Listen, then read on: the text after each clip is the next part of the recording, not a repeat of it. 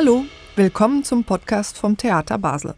Das hier ist eine Einführung zum Mitnehmen für alle, die sich über unsere Stücke auf der großen Bühne und im Schauspielhaus informieren möchten. In dieser Folge sprechen wir über die Schauspieloper mit dem Titel Die Mühle von St. Payne.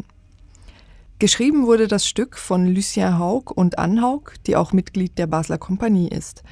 Regie führt Antu Romero Nunes und Musikkompositionen hat Anna Bauer geschrieben, aber es gibt auch jede Menge weitere Musik, denn auch die Sinfonietta Basel spielt unter der Leitung von Thomas Weiss. Mein Name ist Nadja Kamesi und mir gegenüber sitzt Michael Gmei, Schauspieldramaturg am Theater Basel. Hallo Michael. Hallo Nadja.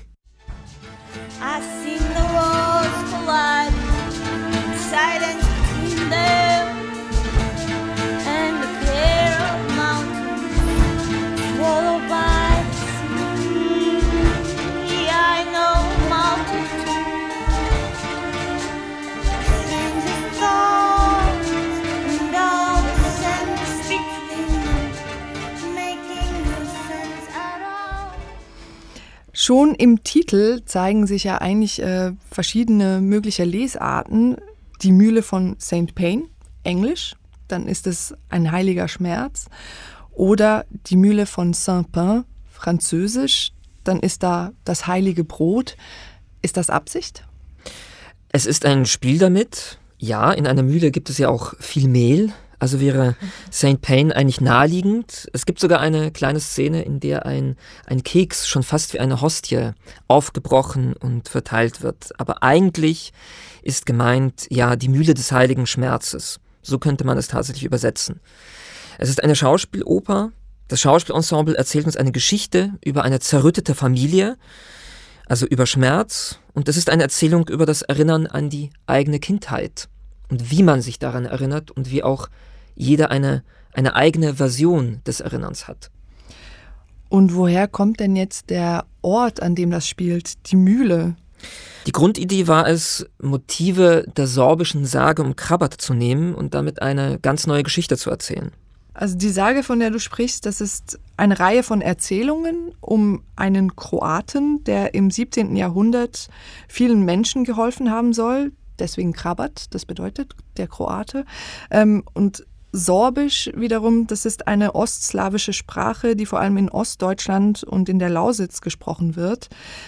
Hier kennt man aber den Namen Krabat vor allem in Form eines äh, Jugendromans von Ottfried Preußler. Ja, das ist eine Adaption der Sage. Daneben gibt es auch verschiedenste Versionen, ähm, die mündlich überliefert worden sind. Und Juri Brejan, ein sorbischer Autor, hat noch vor Preußler ähm, dazu auch mehrere Bücher geschrieben, in der er die Sage nochmals anders bearbeitet.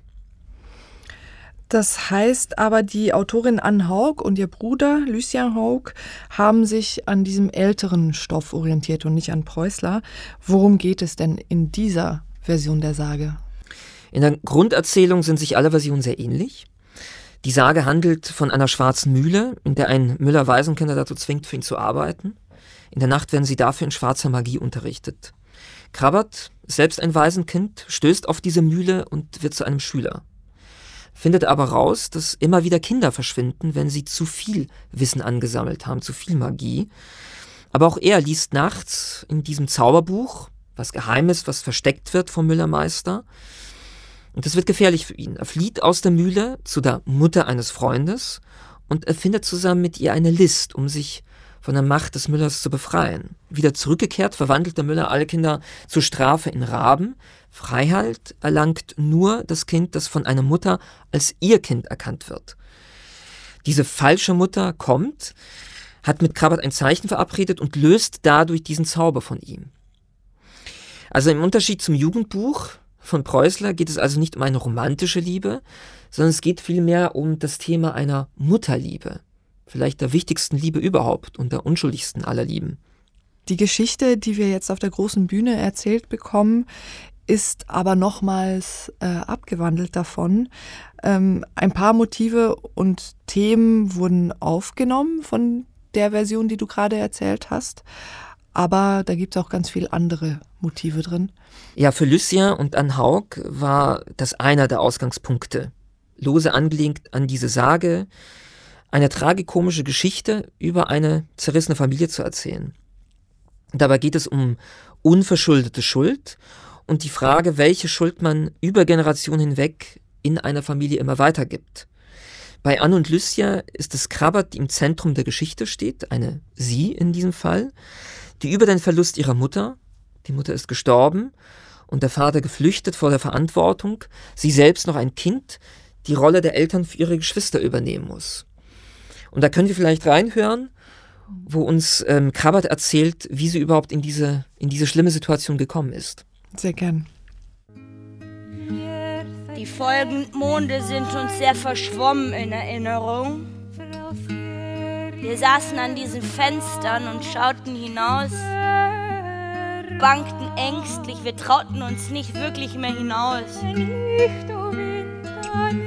Die erste Lebenswoche Rubens ging dahin, bis der Vater mit dem kleinen Bruder kam nach Haus. Er schlich fast heimlich über unsere Brücke und, und legte Ruben ab als wäre ein Komet gefallen einfach von dem Himmel.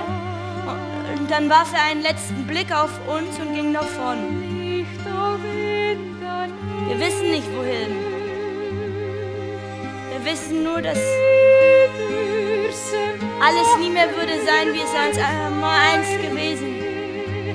Und so kam es, dass, dass in der Mühle nicht ein einzig Tonmusik mehr tut erklingen. Die Sage spielt mit christlichen Motiven. Der Müller ist mit dem Teufel verbandelt und schwarze Magie. Die Mutter erlöst mittels ihrer Liebe und steht für die Freiheit. Doch Krabbert muss in diesem Abend beides verkörpern, bis es sie fast zerreißt. Sie muss Mutter und Vater für diese Kinder sein, für ihre Geschwister, denn die beiden gibt es nicht mehr. Und um die Familie zusammenzuhalten, etabliert sie als Kind zuerst aus einem Spiel heraus eine Art Herrschaftssystem, in der sie über eine imaginierte, vorgestellte Vaterfigur Sachen verbietet und über eine Mutter, ähm, die sie sich herbeiwünscht, die ihr immer wieder erscheint, Aufgaben an die Geschwister stellt. Könnte man sagen, dass eine Coming-of-Age-Geschichte erzählt wird? Ja, vielleicht ist es eine Geschichte übers Erwachsenwerden. Die Erzählung spielt mit verschiedenen Formen von Schmerz und dem Motiv der Lösung von seinen Eltern, ob es nun die echten, gewählte oder eben Stellvertretereltern sind. Und es wird auch gefragt, ob Familie ein, ein Blutrecht und damit auch Blutzwang ist oder ob die Entscheidung für oder gegen seine Familie nicht genauso freie Wahl sein sollte wie viele Sachen mittlerweile. Da sind wir jetzt schon ziemlich tief in die Materie eingetaucht. Ähm, vielleicht noch einmal zum ein bisschen rauszoomen. Kannst du uns die Handlung ganz kurz nochmal wiedergeben? Worum geht es an dem Abend? Der Abend beginnt als ähm, pointierte Komödie, die vor der Mühle, also vor dem Gebäude, im Zuschauerraum des großen Hauses spielt. Also wortwörtlich zwischen den Zuschauerreihen. Krabberts Geschwister kommen zu ihrem Begräbnis zusammen. Das ist natürlich alles etwas schräg und komisch, weil sie sich schon länger nicht mehr gesehen haben. 20 Jahre haben sie nicht gesehen. Judith, Ruben und Simon, das sind die Geschwister. Alle drei haben verschiedene Leben geführt. Judith ist alleinerziehende Mutter, Ruben tourt mit seiner Band durch Lateinamerika. Simon hat drei Kinder und eine Frau, die vorher seine Therapeutin war. Was aber klar wird, die drei hatten nicht die glücklichste Kindheit und nicht die schönste Familie. Doch diese Vergangenheit wird verdrängt. Stattdessen hat jeder eine eigene Vorstellung der Begräbnisfeier und so brechen schnell wieder Konflikte auf. Und dann gibt es noch die jüngste, die Tochter von Judith, Lücke, ähm, eigentlich eine namenlose. Und erst diese dritte Generation fängt an, die richtigen Fragen zu stellen und bringt das Lügengebäude der Geschichten, diese Familie, und auch in der sie ihr Leben eingerichtet haben, peu à peu zum Einsturz. Man könnte auch sagen, die Familie eine Mühle. Das ist das, was erzählt wird. Und nach diesem ersten Akt, ähm, da ist man ja noch draußen und bekommt die Gegenwart irgendwie erzählt dann verändert sich das aber auch alles als Setting und man befindet sich wirklich in der Mühle drin, also in diesem Haus, in dem die ProtagonistInnen aufgewachsen sind. Wie kommt es dazu? Ja, plötzlich erscheint die tote Krabbert. Wir haben es ja mit einem Märchen zu tun. Ähm, ein Mädchen, das nicht erwachsen geworden ist und Krabbert entführt die Geschwister in die Mühle ihrer Kindheit. Da öffnet sich auch die Bühne, sie fährt hoch, wir sehen plötzlich das Haus, schon fast eine Art Puppenhaus, die, die Einrichtung ist zu groß, weil es ja Kinder sind. Und auch wir als Zuschauer werden plötzlich von dieser Komödie in ein ganz anderes Genre reingesogen. Es gibt wenig Texte in diesem zweiten Akt, teilweise auch in Jampen. Und dazu gibt es Musik. Und da können wir in ein Musikstück von Schostakowitsch reinhören, mit dem genau dieser zweite Akt beginnt.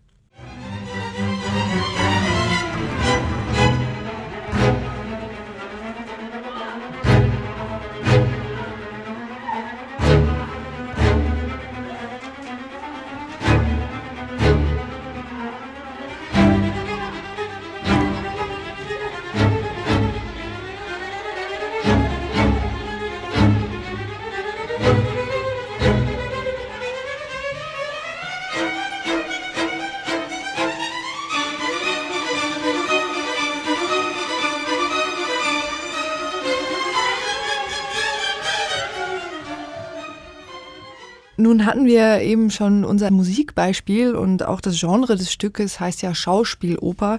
Ähm, das heißt, die Musik spielt eine ganz wesentliche Rolle hier. Ja, die Musik muss äh, neben Anne und Lucien Haug schon als gleichwertige Autorin des Abends gesehen werden. Große Teile davon wurden auch von Anna Bauer geschrieben, ähm, deren Komposition wir bereits in Metamorphosen hören konnten. Anna Bauer hat Erfahrung mit Pop, neuer Musik, aber auch Filmmusik und hat diese Komposition parallel während der Entstehung des Textes geschrieben. Und ähm, noch während der Proben wurde an diesen Songtexten und auch an der Musik gefeilt, es wurde daran gearbeitet, so dass auch die szenische Arbeit, die Inszenierung von Anto Romero Nunes darauf Einfluss nehmen konnte, wohin sie sich entwickelt. Die Musik und die Songtexte erzählen also an diesem Abend genauso wie der Text der Autorinnen. Und neben den Schauspielerinnen und Schauspielern steht auch die Sopranistin Alfheidur Erla Gudmundsdottir, ich hoffe, ich habe den Namen richtig ausgesprochen, ähm, auf der Bühne, die seit dieser Spielzeit festes Ensemblemitglied in der Oper ist. Warum haben wir noch diese Sängerin dabei? Ja, die Sängerin spielt auch für die Erzählung eine große Rolle, denn die Mutter, die gestorben ist, die war Opernsängerin. Und somit bietet es sich an, natürlich eine Opernsängerin mit dieser Rolle zu besetzen.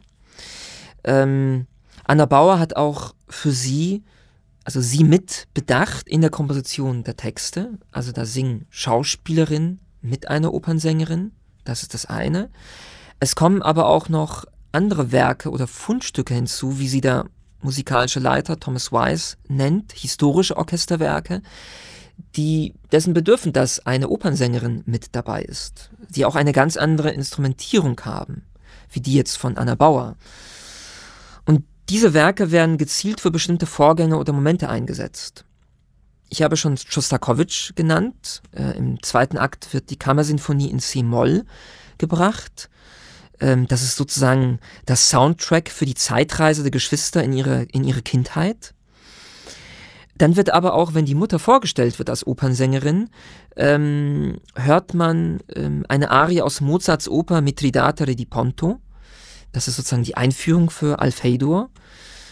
Und ganz am Ende des Stücks ähm, singt sie dann auch noch zusammen mit dem Chor Gregorio Allegris Miserere von 1630, wo sie teilweise alleine singt und teilweise mit dem Chor des Theater Basel.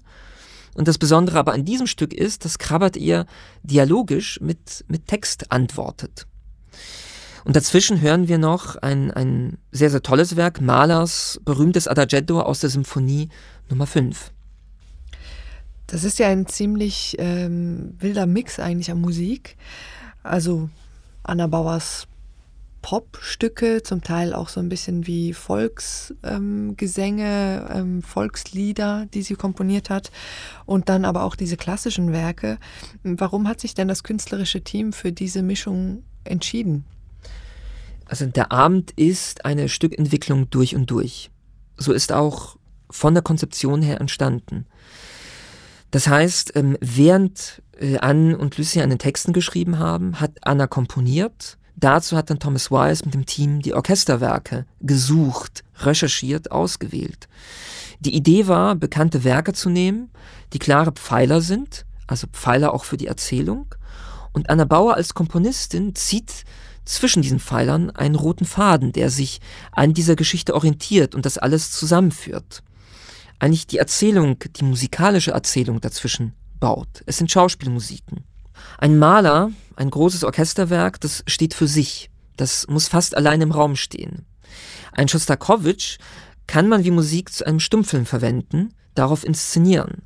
Aber Annas Musiken, diese Schauspielmusiken, die geben etwas Neues hinzu.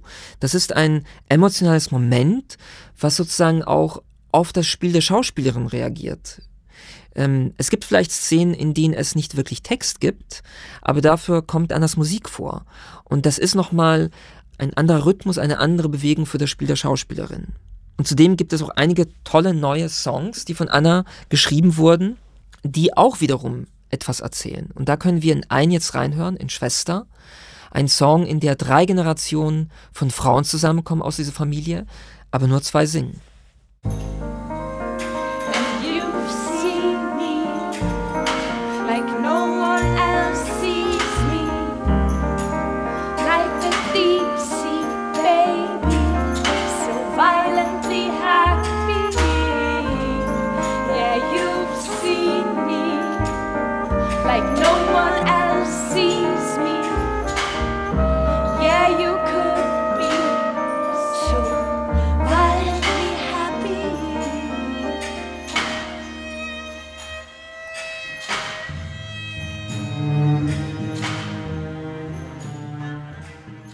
Hat man jetzt im Hintergrund äh, schon ein Klappern gehört. Das kommt von einer Maschine, die am Ende des Stücks auf der Bühne steht, äh, eher in der Ferne. Man sieht es nicht ganz gut, aber ähm, man sieht, dass da sich was bewegt und dass Flaschen zerschlagen werden. Was hat es damit auf sich?